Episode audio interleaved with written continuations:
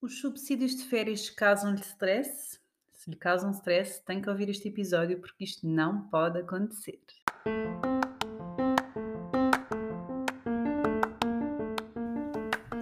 Olho para a Coisa com Ana Gonçalves, o podcast para profissionais de saúde, empreendedores que querem criar ou ter um negócio de sucesso. Conversas informais e descomplicadas sobre os desafios de ter um negócio na área da saúde.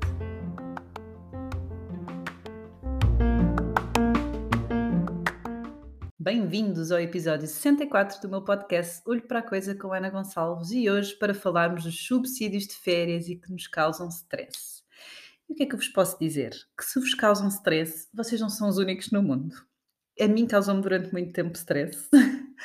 Eh, eu não conseguia realmente gerir bem Uh, tenho muita gente e muitos empreendedores que dizem o mesmo, que esta é sempre uma altura do ano complicada, que não posso fazer investimentos, que fico sem receber ordenado. Portanto, se estão nessa situação, não pensem que são os únicos, são extraterrestres, não são. Isto acontece.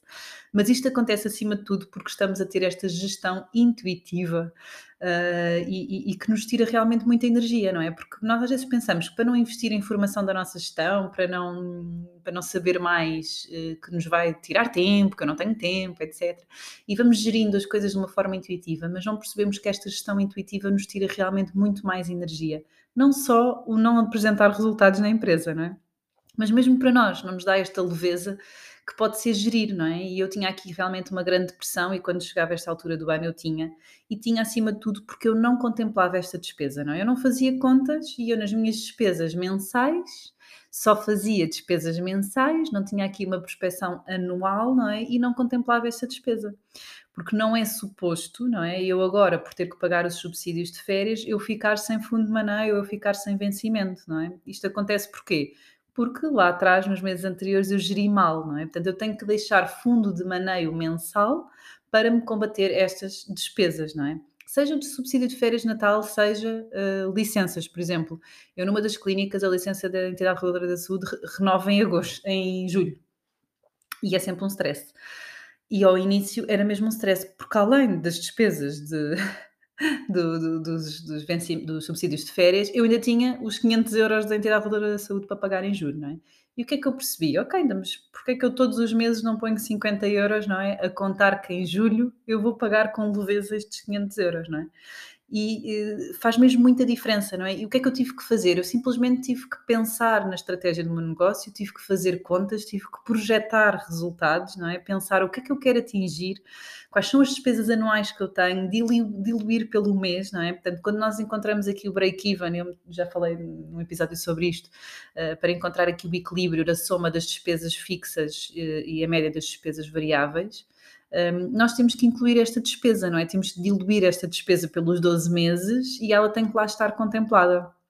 Porque vai chegar a esta altura que eu vou ter que pagar e não me deve causar stress, não é? Até porque ainda, se, ainda nos junta com os colaboradores irem de férias, nós baixamos normalmente a faturação nesta altura, os clientes também vão de férias, portanto é realmente muitas vezes dramático o que se passa no verão em muitas clínicas e em muitos negócios. Isto não pode acontecer. Portanto, três estratégias simples para conseguirem uh, combater não é, aqui esta, este, stress. Primeiro, é, podem fazer proposta aos vossos colaboradores de receberem em duodécimos. Portanto, eles conseguem ir recebendo metade do subsídio de férias e metade do subsídio de, de Natal, diluído nos 12 meses. Não é? Isto, em termos de gestão da vossa tesouraria, pode ser mais simples.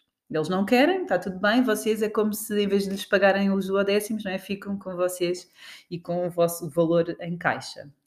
Depois, outra estratégia é não pagarmos ao mesmo tempo os colaboradores? Quando nós somos muitos, podemos pagar uns em maio, um em junho, um em julho. Portanto, o ideal é que depois seja sempre de igual forma, não é? Se pagamos em junho ao colaborador A, todos os junhos ele vai, ele vai receber, não é? Ou em agosto. Mas isto pode ser uma boa estratégia de acordarem também com o trabalhador e irem pagando um em junho, outro em julho, outro em agosto, não é? Para que não haja aqui, uh, em termos de, de, reservas, não é? Uh, um grande valor a sair naquele mês e depois ter este fundo de reserva, não é? Este fundo de maneio, fazerem contas e diluírem esta despesa ao longo do ano. Isto é mesmo muito importante, porque não pode acontecer. Porque se acontece, tenho um bom mês de janeiro, de fevereiro, março, abril é mais ou menos, chega junho, julho e agosto, tenho um grande prejuízo, não é? Eu posso não ter tido lucro suficiente nos outros meses para me combater esta despesa do verão, não é? E eu tenho que garantir isso. E tenho que garantir outras fontes de rendimento, tenho que pensar nas estratégias dos meus negócios. Ou estou a pagar muito aos meus colaboradores, ou estou a cobrar pouco, ou estou com muitas despesas, ou não estou num potencial de taxa de ocupação que devo ter.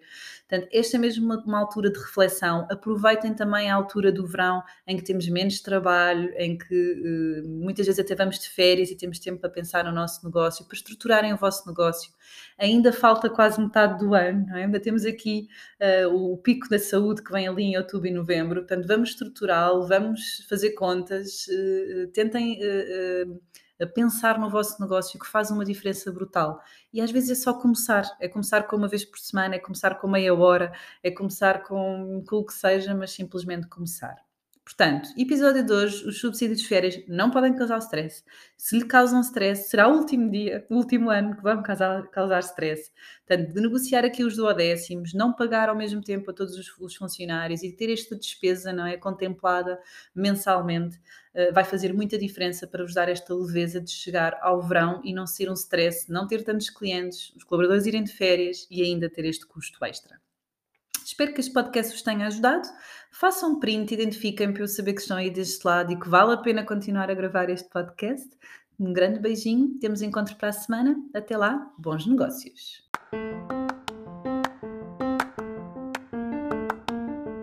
Desafios a seguirem este podcast, colocar aqui em seguir para serem os primeiros a saber quando sai um novo episódio e façam print, partilhem nas vossas redes sociais e identifiquem-me anagoncalves.pt para saber que vale a pena continuar a fazer este podcast e que vocês continuam desse lado. Bons negócios!